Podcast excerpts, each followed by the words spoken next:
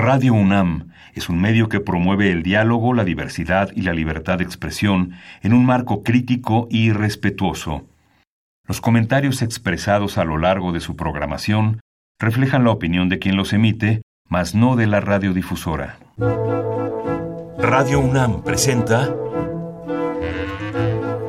Al compás de la letra. Al compás de la letra. Un programa conducido por María Ángeles Comezaña.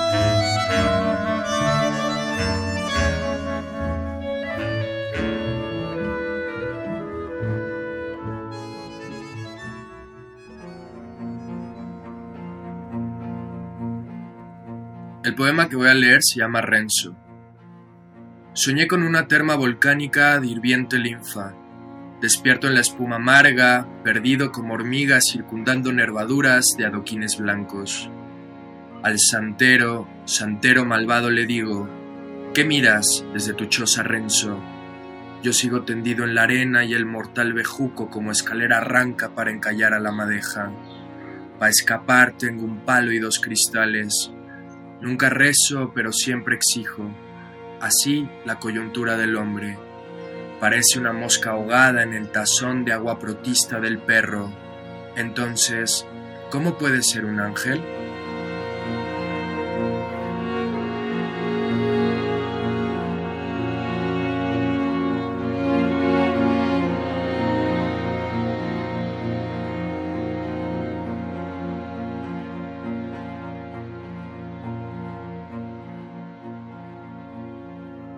Muy buenas tardes, queridísimos amigos, al compás de la letra, descorre la cortina de la poesía y escucha a un poeta joven eh, en esta ocasión mm, con una propuesta mm, llena de imaginación, llena de metáforas, eh, muy profunda y al mismo tiempo muy sencilla. Y le agradecemos muchísimo, queridos amigos, a Jacina Antuna que nos acompañará en el compás de esta tarde de jueves al compás de la letra. Muchísimas gracias, Jacín, por haber aceptado estar con nosotros en este programa. Buenas tardes, María Ángeles. Muchísimas gracias por la invitación. La verdad es que me encuentro muy contento de estar aquí, muy entusiasmado, la verdad. Y pues con, con, mucha felicidad de, de, poder estar enfrente de tu audiencia. Qué bueno, me da a mí más gusto y, y te, te, agradezco de verdad que estés con nosotros. Este programa que Radio UNAM nos ha permitido abrir hacia la poesía, hacia sus autores, en donde em, tenemos ya un montón de poetas que han estado cerca de nosotros, que han estado aquí en este, en este programa, y, y tú eres muy, muy joven y nos da mucho gusto encontrar a los jóvenes también insertos en esta trama maravillosa de la poesía. Así que es un gustazo, vamos a escucharte, vamos a oír todos tus poemas, vamos a platicar sobre tu trayectoria. Y bueno, yo saludo como siempre, amigos queridos, a quienes nos están escuchando, ya sea que vayan en el coche y sintonicen con Radio UNAM o a los de siempre que son parte de, esta, de este conglomerado de poetas y bueno, y están representados por algunos nombres, eh, Azucena y toda su familia que sabemos que escuchan este programa, Ramiro Ruiz Durán, Esther Valdés, Mayoli Treviño. Y bueno, voy a comentarles algo de la trayectoria de este joven poeta que nos acompaña la tarde de hoy. Jacín Antuna eh, nace en la Ciudad de México, estudia la licenciatura de arquitectura en la UNAM y el diplomado de escritura creativa en la Escuela de Escritores de la SOGEM. Ha publicado en varios lugares, Cardenal, revista literaria, y Gitur, también revista literaria, y en el periódico La Jornada. Poemas suyos han sido traducidos al inglés, al catalán, al ruso y bengalí, imagínense. Está incluido además en diversas antologías de poesía con distintas temáticas. Poesía por la decracia del Festival Internacional de Poesía de la Ciudad de México, Mujeres en la Independencia de México, Mujeres en la Revolución Mexicana, así como en antologías de relato. También ha participado en el Festival Internacional de Poesía de la Ciudad de México en el año pasado, el 2020. Ha trabajado en diversos eventos como organizador y moderador de mesas literarias las cuales se han llevado a cabo en la casa del poeta Ramón López Velarde y también en el Palacio de Bellas Artes. Esta es la pequeña semblanza que nos ha mandado Jacín, pero nos gustaría mucho, Jacín, que nos cuentes cuál es tu, digamos, tu, primera puerta que abres hacia, hacia la poesía y que nos cuentes más o menos ese caminito que te ha llevado a escribir este poema, Renzo, que yo me fui al diccionario para ver qué quería decir Renzo y ahí dice que, eh, significa coronado de laureles, ¿sí? Cuéntanos, cuéntanos, Jacín. Claro que sí, eh, María Ángeles. Pues mira, eh, en efecto, Renzo es como, digamos, el, corto de Lorenzo, ¿no? Y sí, justamente es coronado de laureles, efectivamente. Y pues mira, yo la verdad, em, pues mi camino en la poesía definitivamente ha estado acompañado y, e influenciado, coacheado, ¿no? Por, por mi mamá, Carmen Osal, la poeta Carmen Osal. Eh, la verdad es que para mí la poesía siempre ha sido, digamos, una disciplina llena de misterio, porque cuando uno es pequeño y cuando pues uno no, no a lo mejor no tiene la habilidad para, digamos, poder o, contemplar un poema como los que escribe o los que escribía mi mamá, resulta que es pues bastante misterioso, ¿no? O sea, em, yo recuerdo con cinco o seis años a mi mamá ejerciendo su, su oficio de escritora, ¿no? Meses en frente de la computadora para poder componer pues una plaqueta o, un libro de, poesía. Y para mí eso representaba pues un impacto, ¿no? Porque en realidad yo no entendí lo que estaba haciendo, sino hasta ya muy tarde, ¿no? O sea, incluso yo cursé mi formación, la primaria, la secundaria, y hasta esos puntos pues la palabra poesía seguía siendo un misterio, ¿no? Seguía siendo algo de lo que no se hablaba con esa, digamos, esa fuerza o ese interés por parte de los profesores, ¿no? De la secundaria lo que sí eh, tengo que mencionar es que yo entré a unos concursos de declamación bajo la tutela de la profesora de literatura Claudia Arispe en la secundaria diurna número 3, en donde pues bueno, lo que, de lo que se trataba era de eso, de, acercarnos a la poesía a través de la declamación. Y para mí esa fue una experiencia muy valiosa porque digo, a pesar de que el poema que declamamos no era algo que realmente me gustase, ¿no? Porque hablaba de Benito Juárez, en fin, era un evento que se, se realiza en las escuelas, eh, digamos, públicas de la Ciudad de México, pues más o menos ahí pude, pude platicar más con la maestra acerca de la poesía. Ella fue también eh, dándome algunos textos, pidiéndome algunos ejercicios, ¿no?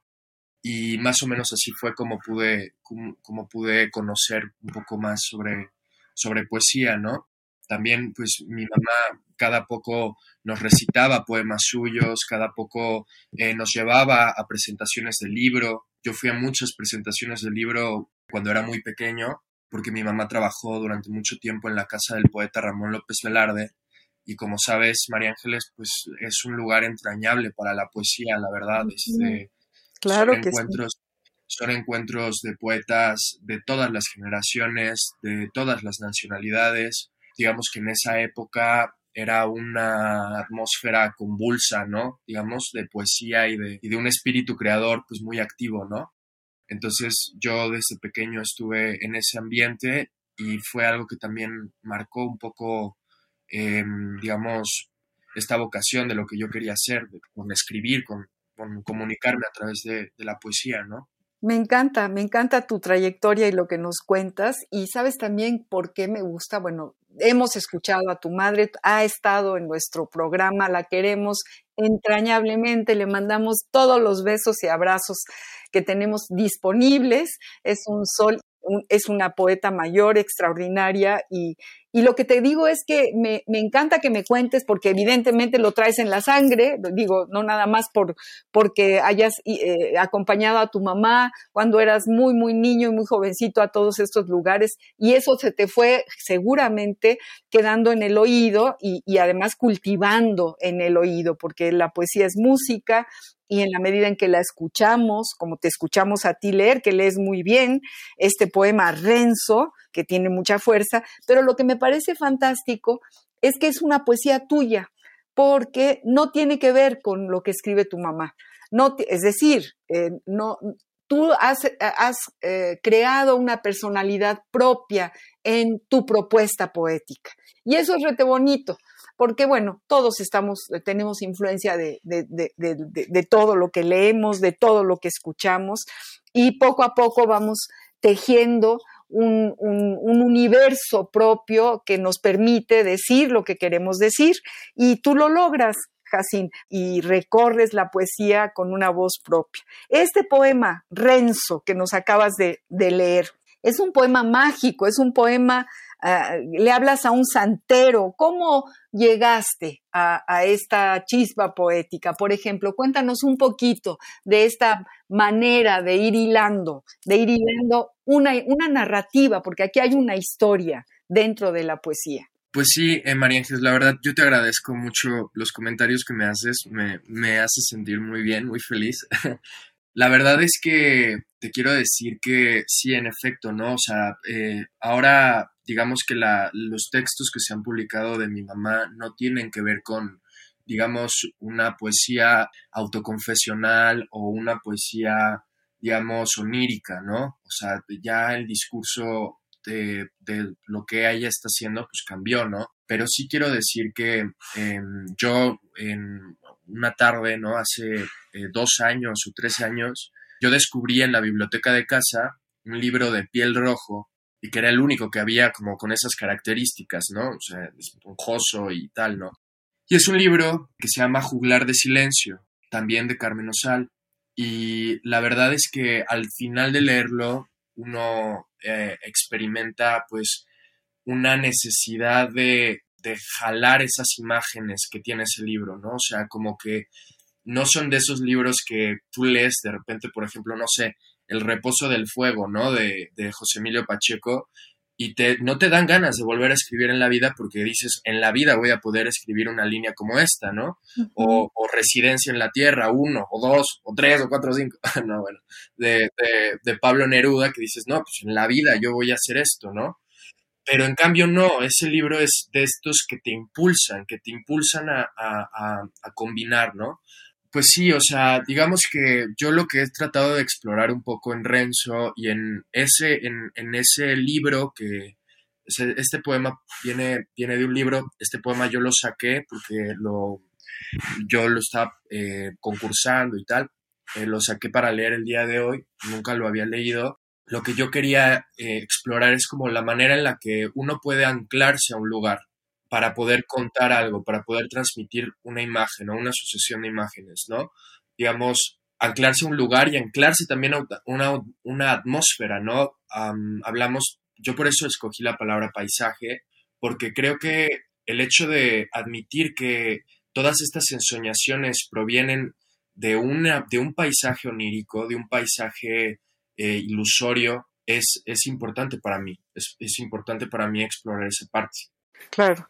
No, bueno, eh, efectivamente, em, ya lo dijiste tú y es, vamos a abordar la palabra paisaje, que fue la que tú elegiste para tu programa con Radio UNAM, eh, y me parece bellísima esa palabra. Nadie la, ha seleccionado, por cierto. Eh, tenemos ahora, desde hace algún tiempo, poetas que llegan con, otras palabras, es decir, tenemos ya una lista enorme de la fuerza de las palabras, pero sí, efectivamente, tú nos vas describiendo tu, caminar dentro de un paisaje, ¿no? Eh, cuando dices despierto en la espuma amarga, perdido como hormiga circundando nervaduras de adoquines blancos. Es así como muy contundente tu paisaje. Y efectivamente, como tú bien dices, son ensoñaciones, ensoñaciones, pero que, que, generan una atmósfera una atmósfera donde está el bejuco, la, arena, en fin, donde, donde está este santero, ¿no? ¿Por qué este santero? Pues eh, digamos que este santero Renzo, ¿no? Es, eh, proviene pues sí, de una anécdota que tengo por ahí. Pero para mí el, santero Renzo, que igual aparece varias veces en el, en el poemario que, estoy em, concursando, que, ojalá algún día pueda publicar, pues es, es una entidad que observa, que observa y que acompaña en silencio, ¿no? siempre en los recorridos de estos paisajes y que digamos que es un observador que no pertenece, digamos, al contexto natural o al contexto artificial, porque realmente es una persona, realmente es un ser que, que habita de repente en oquedades de estos lugares o que te, te, sigue, camina contigo, pero no interactúa, solo está cerca, ¿no? Es un poco esa intención, eh, digamos, que tengo con esta, con esta imagen de, del santero, ¿no? ¿Qué, palabra tan maravillosa, el santero. Es así, tiene una fuerza increíble. Eh, claro. Por, lo que significa, pero además por lo que se escucha, ¿no? Cómo se escucha el santero. Tiene un, es como muy poderoso, muy poderosa palabra, Jacín. Estamos hablando, queridos amigos, con Jacín, que es un Jacín Antuna, un poeta muy, muy, muy joven y es muy pues muy entrañable y muy interesante sentir lo que trae entre manos, sentir cómo va descubriendo sus propias preguntas y se responde en poesía a estas, a estas preguntas. Y bueno, como siempre, nuestra palabra, amamos las palabras y entonces cada una de las palabras que se deciden en el compás de la letra, pues nos llena de imaginaciones distintas y de ensoñaciones también. Y en este caso, efectivamente, Jacín trae aquí a esta mesa la palabra paisaje. Vamos a ver qué dice el Diccionario del Español de México, del Colegio de México. Siempre acudimos a este querido eh, diccionario sobre la palabra paisaje. La ruta de la palabra.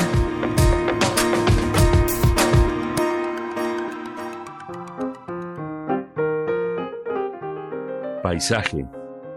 Sustantivo masculino. Conjunto que forman todas las cosas que se alcanzan a ver desde cierto lugar y que se consideran como una unidad visual particularmente el campo y la naturaleza. La erupción del volcán modificó el paisaje. Este lugar tiene unos paisajes maravillosos. Paisaje boscoso, paisaje tropical. Pintura o fotografía que reproduce escenas de la naturaleza. Paisaje al óleo.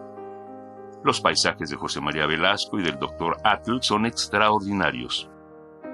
Diccionario del Español de México de El Colegio de México. La ruta de la palabra. Pues el Diccionario del Español de México también nos, nos, nos dice cosas eh, que nos gusta saber, o sea, nos propone el conocimiento de las palabras, la arquitectura de las palabras y cómo ves lo que dice de, de tu palabra paisaje, Jacín. Pues me parece muy interesante, la verdad es que el Colegio de México es eh, no solamente por la importancia que tiene para el país, pues sí, como, como ¿cómo decirlo? Como institución, ¿no? También solo el edificio ya representa una, ya es de importancia para el país, ¿no? Porque es, por el arquitecto eh, Teodoro González de León, una persona a la que yo admiro con todo mi ser, un querido maestro en la Facultad de Arquitectura. Mm, qué maravilla, yo también lo quise muchísimo a Teodoro González de León. Sí, sí, es el, el gran maestro, de verdad, de la arquitectura mexicana. Y hablando un poco de eso, este, pues sí, la palabra paisaje para mí ha cobrado una importancia particular, ¿no? Desde que yo entré a la Facultad de Arquitectura, ¿no? Es un término que, que se maneja de muchas maneras, que también es un término ciertamente misterioso. Paisaje es una palabra que no es dicotómica, no existe el no paisaje. Y es, para mí eh, también enigmática, ¿no? Igual que la palabra poesía. Pero yo la escogí y también pues me gustaría, eh, tomé algunas anotaciones de, de esta palabra que me gustaría compartirte, María Ángeles. Claro que sí. En efecto, no solo mencionar algunos rasgos sobre su etimología y algunos hechos eh, históricos que se destacan de esta palabra, ¿no? Y pues es que es evidente que el paisaje ha existido siempre, pero se sabe que los poetas y los artistas fueron los que recogieron su valor estético y digamos que le dieron un nuevo significado a este espacio que se extiende delante de la vista. Ahora, pues digamos que en, la parte occidental, en, la cultura occidental, el paisaje siempre estuvo relacionado con la producción agrícola, digamos con la explotación de la tierra o de la búsqueda de recursos. Y estas actividades hacían que el concepto pues, realmente no, no cobrara una importancia estética. Y pues justo, ¿no? O sea, yendo directamente a la palabra, yo busqué en la RAE, se dice que, que, que se introdujo a la lengua española hacia el siglo XVII, siglo XVIII, que provenía del francés paysage, con Y, y pais, y estas al mismo tiempo del latín pago. Y de hecho la palabra, pues, eh, surge, eh, la palabra país, por ejemplo, surge simultáneamente con paisaje y también todos sus derivados, como paisano.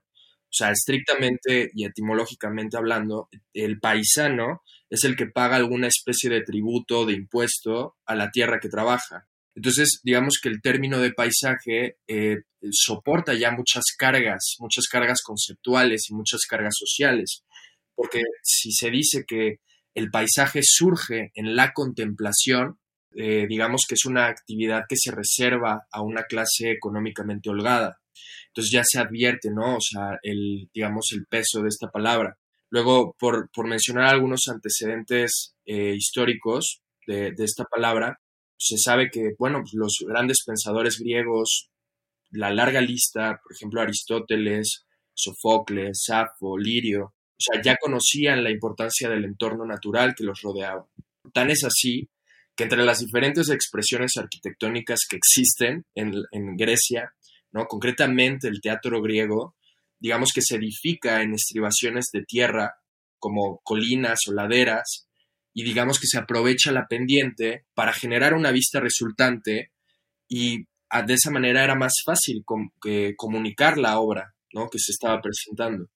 También, pues bueno, pasa el tiempo, nada, se pierde un poco la importancia del término y digamos que se retoma o se redescubre o se reinterpreta con Petrarca.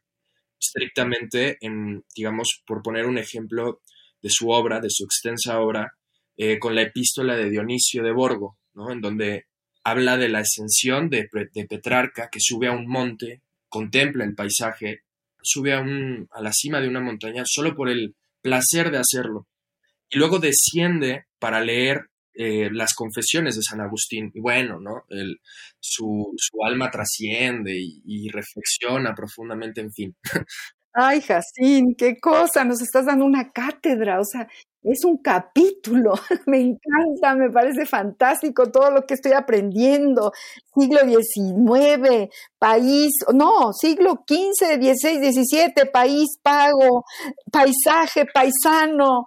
Bueno, es una maravilla todo lo que has preparado para, para tu paisaje, para tu paisaje personal. Y, me encanta todo lo que nos cuentas como estudiante de arquitectura. Me encanta que, que te acuerdes de tu profesor González de León, este maravilloso arquitecto, estupendo arquitecto que ha hecho tantísimas cosas y que te acuerdes referido, digamos, al diccionario del español de México que se cocina eh, en, las cazuelas maravillosas, vuelvo a repetir esa palabra que, me gusta, eh, del Colegio de México, de esa arquitectura. Entonces, bueno, eh, queridos amigos, Jacín, Jacín nos está dando realmente una, una cátedra sobre esta palabra y sobre el amor que, encuentra en, y, y, el misterio. Nos has hablado de misterio. Tus palabras han sido así, ensoñaciones, misterio enigmas, todo eso eh, que, está dentro de, las palabras y en este caso del paisaje. Vamos a ir a una pausa musical, a nuestra primera pausa musical. Acudimos a Pedro Guerra, es nuestro consentido, amamos muchísimo su propuesta musical y su poesía, este cantautor español espléndido. Y en este caso, fíjate, busqué y busqué seguramente te hubiera preguntado a ti y inmediatamente me hubieras pasado, sacado una lista tan grande como la del paisaje, eh, qué música ponemos, pero bueno, tomé el paisaje en la voz de Pedro Guerra y vamos a escuchar qué nos canta cuando se refiere a me he quedado sin pulso y sin aliento. Pedro Guerra.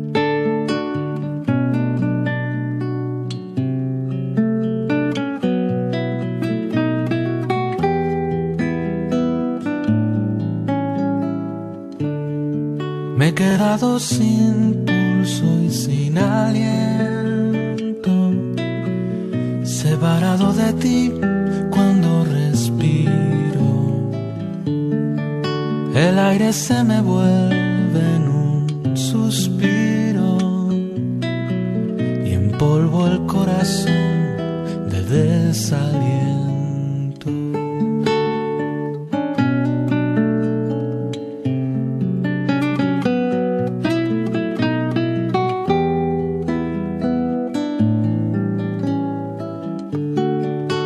Que sienta tu ausencia el sentimiento. Es que la siente el cuerpo, no te miro. No te puedo tocar por más que estiro. Los brazos como un ciego contra el viento.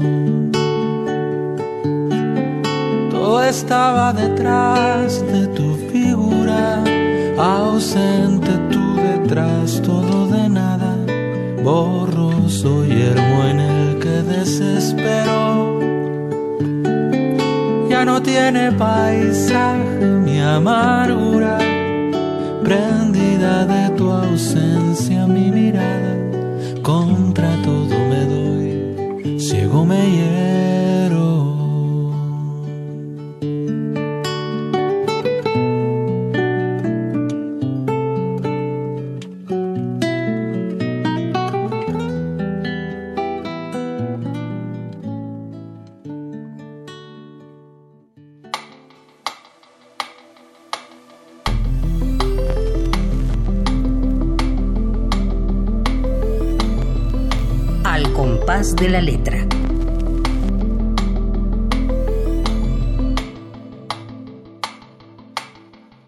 Pues qué bella canción, Pedro Guerra siempre nos acompaña y, también nos abre, nos abre un horizonte, nos mete en su propio paisaje, hablando de la palabra paisaje. ¿Cómo ves, Jacín? ¿Cómo ven, queridos amigos, este, esta música llena de poesía? Pues muy padre y la verdad es que muy oportuna para, para este programa que tú escogiste bastante bien, porque pues justo, ¿no? O sea, el paisaje realmente habita dentro de estas letras y pues también, ¿no? Camina con una temática que es, digamos, como el amor, la devoción que tiene esta persona. Y sí, pues muy interesante y muy bonita. Qué bueno, qué bueno, Jacín, querido. Amigos, estamos hablando como siempre, como cada jueves, de poesía, estamos eh, eh, descubriendo a un poeta joven que nos asombra su, calidad ah, eh, como poeta, como escritor, y además su manera de irnos llevando, pues, no nada más a, a, su poesía, sino a su palabra, que es la palabra paisaje, y cómo, bueno, nos descubre, podríamos seguir haciendo casi, casi un seminario sobre la palabra paisaje, seguramente tienes más cosas que decir sobre esta palabra, Jacín, pero queremos que nos leas poemas y te pediría que nos, que nos leas alguno de tus poemas más queridos. Claro que sí. Este poema eh, se llama De la Puna. Cuando mataste a los gorriones, tuve que enterrarlos.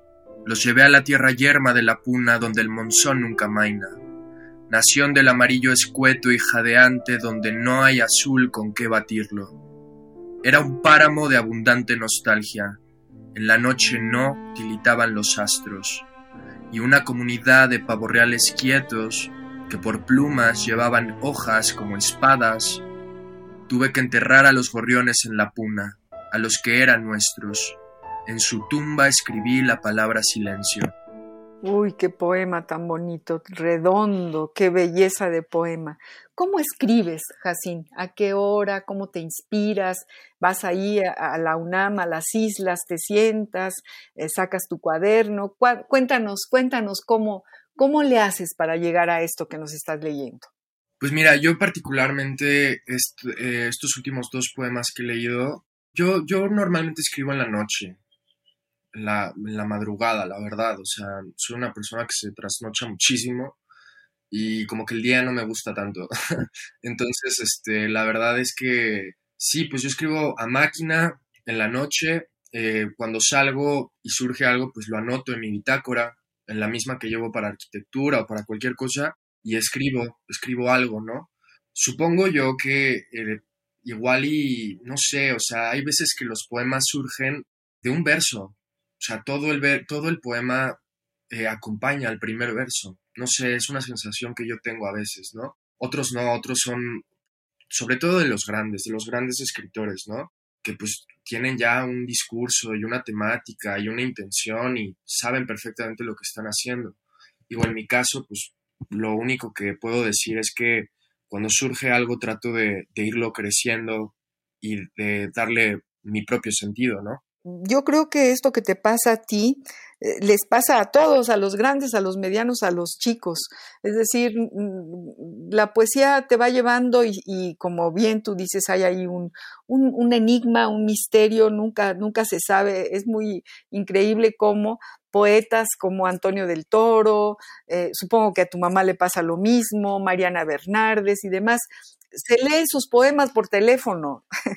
Ahora que estamos encerrados, el, cel y el, bueno, el teléfono ya no tanto, pero el cel ha servido de mucho para, para escucharnos, ¿no? Los poemas han pasado de, de voz en voz y yo creo que, que esta, no sé, tendría que preguntarle a Bonifaz Nuño, a Juan Rejano, a todos estos, a, Sabines, eh, que, que, que, si se sienten seguros y creo que, que no, que, nunca se sienten tan seguros ni tan, ni tan de una pieza, ¿no? Que les pasa un poco lo mismo que te pasa a ti y que efectivamente empieza, eh, desatas, vas desatando la, la madeja en tu primer verso. Cuando mataste a los gorriones, tuve que enterrarlos. O sea, es muy, muy poderoso. ¿Por qué? Yo, yo preguntaría, tuviste que enterrarlos, es decir, qué nos estás refiriendo, ¿no? ¿Qué, qué, qué es lo que tratas de que, de que yo entienda cuando tú me lees este poema? Pues no lo sé, yo este poema creo que lo escribí un poco una vez que terminé una relación difícil en mi vida.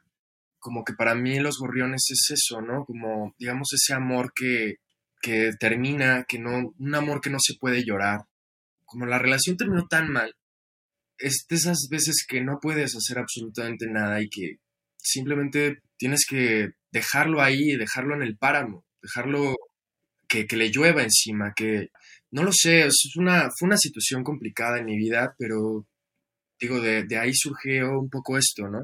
Un poco este poema de la Puna y de hecho la Puna también es un, es un paisaje. Es una, sí, región altiplánica, meseta de alta montaña. Sí, se me hace rete bonito, ¿no?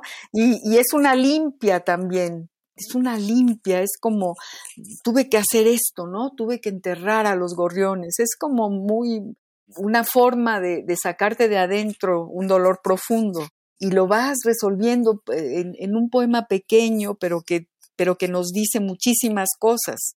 Nación del amarillo escueto y jadeante, donde no hay azul con qué batirlo. Es preciosa esta, esta imagen.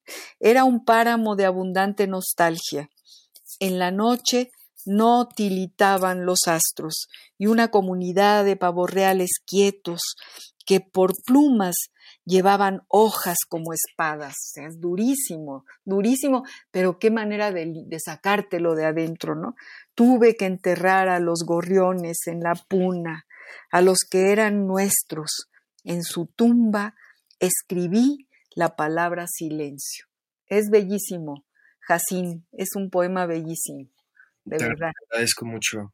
María A ver, y ahora va el, que sigue. ¿Cuál, ¿Cuál nos vas a leer? Mira, este poema se incluyó en una antología de Beatriz Saavedra, una extraordinaria poeta eh, que tiene la intención de recoger eh, poemas acerca de las mujeres de la Revolución Mexicana. También se hizo otra con mujeres de la independencia y esas fueron las temáticas de la antología. Este poema que yo tengo eh, se llama Juana y María. Juana y María.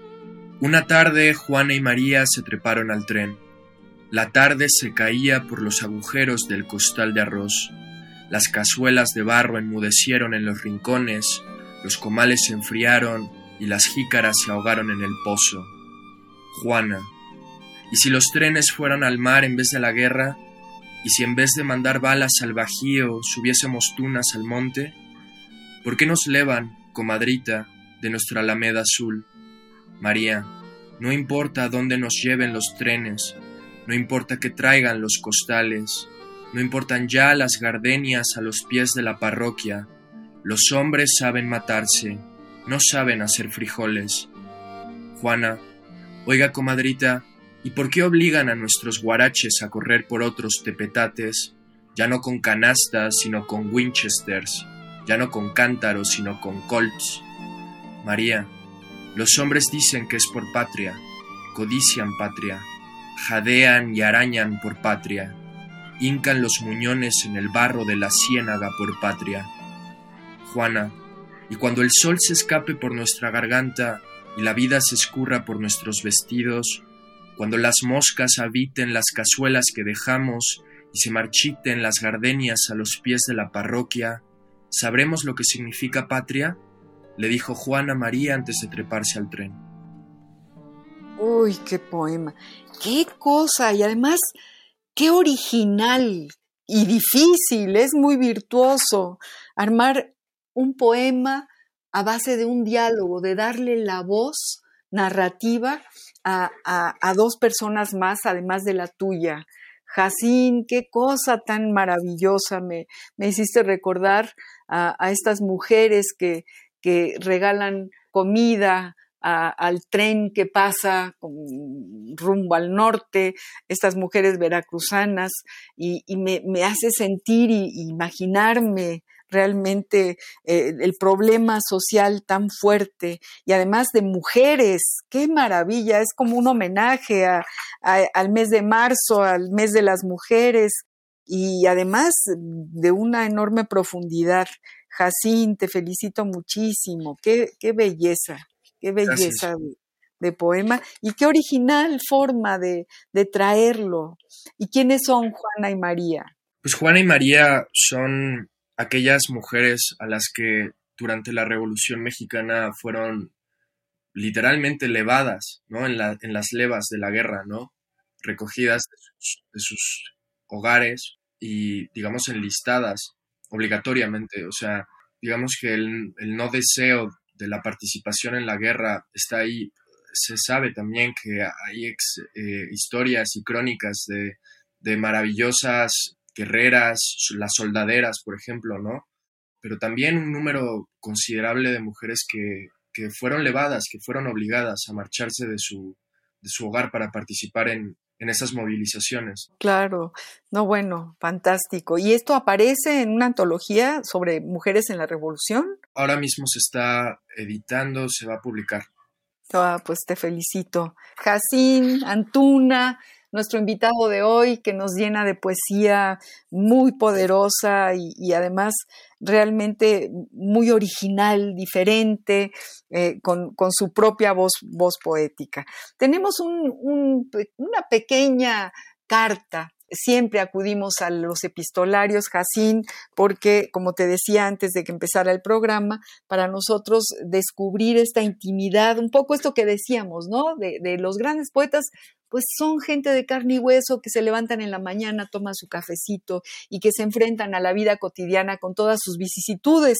Y bueno, en las cartas a lo mejor podemos encontrar eh, momentos de esta vida cotidiana de grandes, grandes escritores.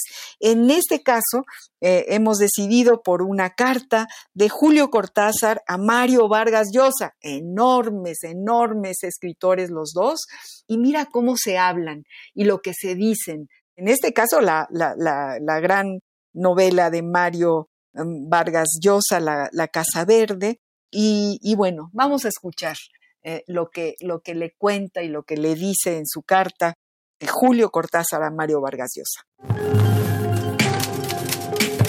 Epistolario. Domicilio conocido. Domicilio conocido.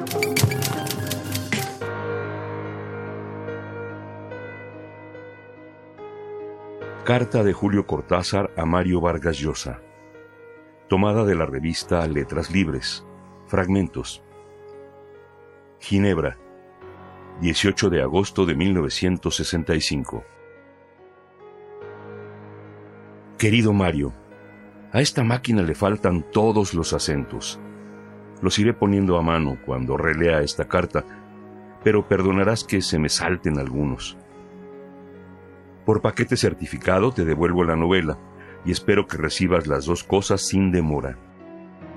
He dejado pasar una semana después de la lectura de tu libro, porque no quería escribirte bajo el arrebato de entusiasmo que me provocó La Casa Verde. Y sin embargo, ahora que voy a decirte algunas cosas sin pensarlas demasiado, dejando que la máquina vuele casi a su gusto, siento que el entusiasmo no solamente no ha disminuido, sino que se ha afirmado se ha vuelto ya eso que todo novelista quiere para su obra. Recuerdo, memoria segura y firme. Quisiera decirte ante todo que una de las horas más gratas que me reserva el futuro será la relectura de tu libro cuando esté impreso, cuando no haya que luchar con esa A partida en dos que tiene tu condenada máquina. Tírala a la calle desde el piso 14, hará un ruido extraordinario y a la mañana siguiente encontrarás todos los pedacitos en la calle y será estupendo, sin contar la estupefacción de los vecinos, puesto que en Francia las máquinas de escribir no se tiran por la ventana. Sí, leer tu libro impreso va a ser una gran maravilla porque volveré a vivir el largo viaje de Fushia y Aquilino, que me parece la viga maestra del edificio, o mejor, el hilo conductor de todo el tapiz. Como en los diagramas geográficos, la línea del nivel del mar parece regir todas las curvas ascendentes y descendentes, las montañas y las fosas submarinas. Empecé a leer tu novela muerto de miedo porque tanto había admirado la ciudad y los perros que tenía un casi inconfesado temor de que tu segunda novela me pareciera inferior y que llegara la hora de tener que decírtelo. A las diez páginas encendí un cigarrillo, me recosté a gusto en el sillón y todo el miedo se me fue de golpe y lo reemplazó de nuevo esa misma sensación de maravilla que me había causado mi primer encuentro con Alberto, con el jaguar, con Gamboa. A la altura de los dos primeros diálogos de Bonifacia con las monjitas, ya estaba yo totalmente dominado por tu enorme capacidad narrativa, por eso que tenés y que te hace diferente y mejor que todos los otros novelistas latinoamericanos vivientes. Has escrito una gran novela, un libro extraordinariamente difícil y arriesgado, y ha salido adelante por todo lo alto. Es curioso, pero cuando iba llegando al final del libro, antes del epílogo, tuve una sensación que pocas veces he tenido al leer novelas, la de que había como una complejísima estructura musical. Precisamente lo estupendo del libro es que la descripción de la naturaleza, que es fundamental en la novela, está de tal manera fusionada con la acción que jamás se da uno cuenta de que tú le estás mostrando al lector cómo es un claro del bosque, una curva del río, una calle de la ciudad. Hay una sola atmósfera en que todo ocurre simultáneamente, escenarios y acciones, y eso es de lo más difícil, y te lo digo por amarga experiencia personal. Bueno, yo creo que por esta vez ya está bien. Espero no haberte aburrido demasiado, pero cuando nos encontremos volveremos a hablar mucho de tu libro. Te agradezco que me lo hayas confiado así, en manuscrito. Perdóname la improvisación de esta carta. Dale un beso a Patricia de parte de Aurora y de mí, y un gran abrazo de este hermano tuyo que se siente tan feliz de haberte escrito esta carta.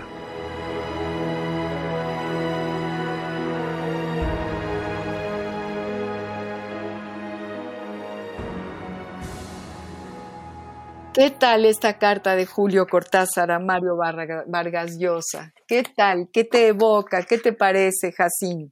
Pues maravillosísimo, maravillosa relación, eh, maravillosas palabras de, del maestro. La verdad es que sí, en efecto, ¿no? O sea, el, el paisaje, el paisaje urbano, ¿no? O sea, otro término que en efecto, ¿no? Está por ahí siempre presente delante de nosotros y desde luego en la narrativa de, de Vargas Llosa. Claro, claro. Y, bueno, esta, esta carta tan cariñosa nos responde un poco a lo que tú decías, ¿no? A lo que platicábamos hace un momentito, Jacín. Estamos hablando con Jacín Antuna, queridos amigos, con este poeta joven. nos, acordamos pues de, de cómo la inseguridad existe, el, escritor, gran, grandísimo escritor, no siempre las tiene todas consigo en el sentido de su enorme seguridad, tiene que mandársela a alguien más y que y necesita la opinión del otro, o sea, necesita esto que es un espejo y que es muy importante para los que escriben, que es qué pasa con el otro, con la otra edad, con el que te está leyendo, ¿no? A quien estás dirigiéndote. Creo que es importantísimo. Tú mismo eh, en tus poemas nos, nos, vas, nos, nos, vas evocando una enorme seguridad y, estás lleno, lleno de respuestas para mí en lo particular. Y creo que eso hace de tu poesía una, una poesía verdadera y ya una poesía necesaria. Jacín. Muchas gracias, María Ángeles. De verdad, es muy bonito escucharte. Me, da mucha alegría porque es mi primera vez en la radio también. Y la primera vez que hago una lectura pues, de poemas en, la radio. Y bueno, yo, yo eh, te, te, pregunto, en tu, en tu poesía, ¿cómo estoy segura que existe una relación íntima en la arquitectura, que es lo que tú estudias, y la poesía? ¿Cómo las integras? ¿Cómo tus, tus planos arquitectónicos eh, buscan este rincón de la poesía, esta arquitectura poética? ¿Existe? ¿La, la busca? Pues es que yo creo que entrar a la carrera de arquitectura fue, no sé, como quitarme una venda tras otra, tras otra, ¿no? Otra vez, perdón que lo repita, ¿no? Pero el maestro González de León tiene una frase maravillosa que dice, ver te enseña, nadie te va a enseñar a ver. Nadie te va a enseñar a ver. O sea, a eso me encanta. Y es que es verdad, en arquitectura te enseñan a ver, te enseñan a ver, te enseñan a componer, te enseñan composición, ¿no? Principios de composición, no necesariamente literarios, ¿no? No necesariamente poéticos, pero sí que tienes una formación, eh, digamos, ligada a la composición y a la observación.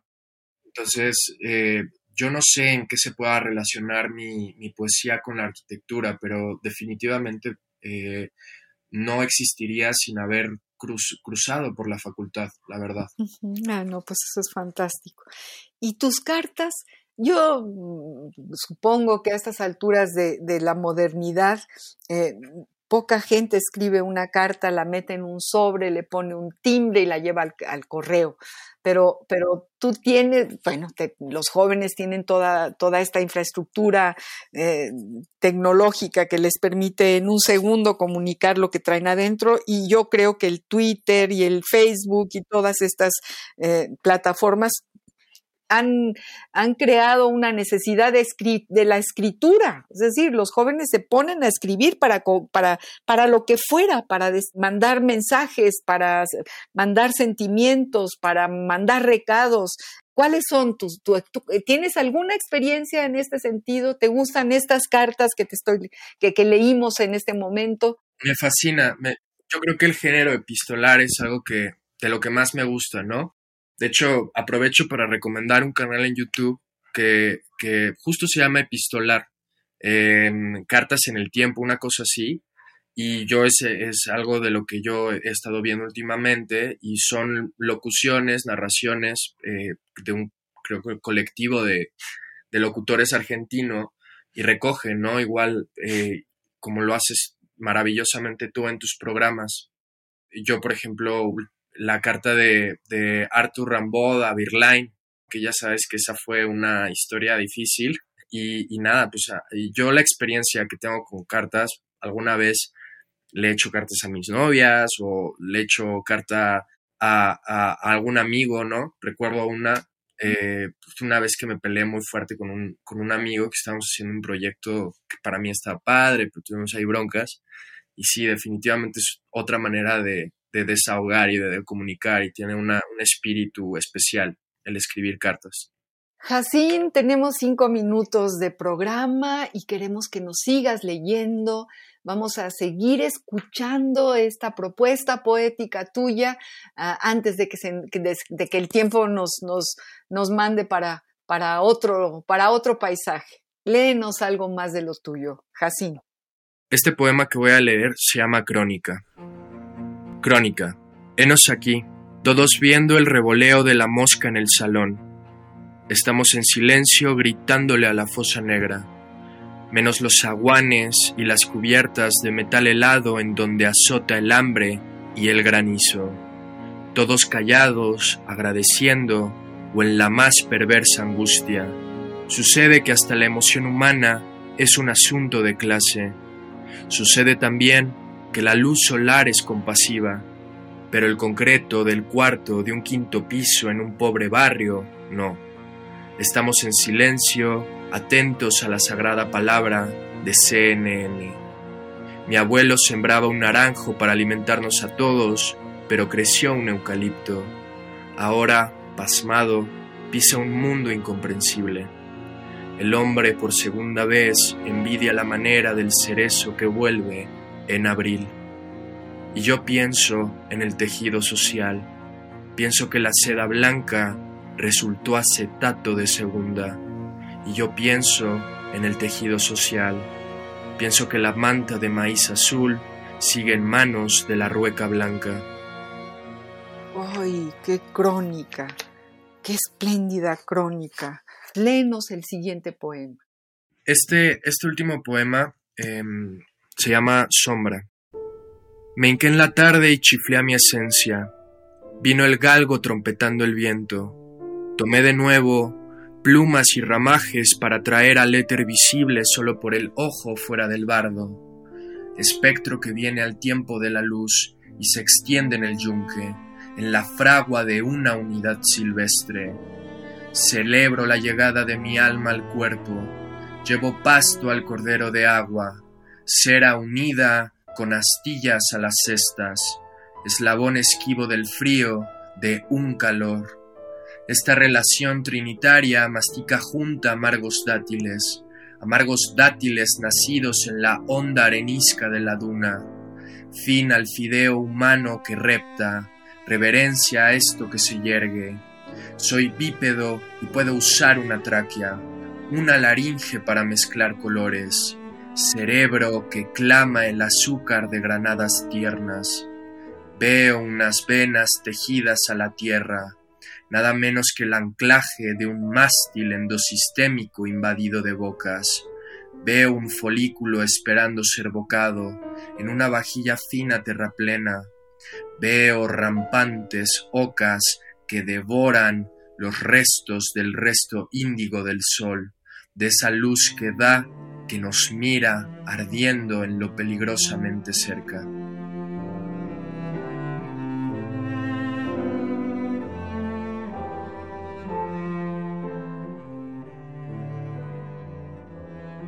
Uy, Jacín, Jacín Antuna, qué cosa nos estás leyendo, qué, qué alegría tenerte en el programa conocerte y cómo puedo decirte que te felicito muchísimo por esta propuesta poética original tuya con tu propia voz y, el alma en esa voz propia y, y, los temas y la conciencia que evocan eh, y que además no pones una palabra de más ni una de menos, eh, no extralimitas y nos vas diciendo lo que quieres decirnos. Gracias, Jacín Antuna, por haber estado con nosotros. De verdad, muchísimas gracias, Jacín. Muchísimas gracias. Muchas gracias, María Ángeles, de verdad. Queridos amigos, llegamos al final de este programa, de este compás de la letra. Eh, agradezco muchísimo a Ivonne Gallardo, nuestra productora, y les agradezco a todos los que sintonizan con Radio UNAM todos los jueves de 6 a 7 de la tarde para escuchar estas voces que, nos dan contenido, consistencia, que nos hacen sentir que estamos vivos y que podemos estar muy cerca y que encontramos respuestas de verdad frente a la propuesta poética de, quienes llegan con este mar enorme de contenidos y de metáforas como las de Jacín Antuna. De nuevo, gracias Jacín por haber estado con nosotros. Gracias a todos. Yo soy María Ángeles Comezaña y los espero el próximo jueves al compás de la letra. Radio UNAM presentó al compás de la letra. Al compás de la letra. Un programa conducido por María Ángeles Comezaña.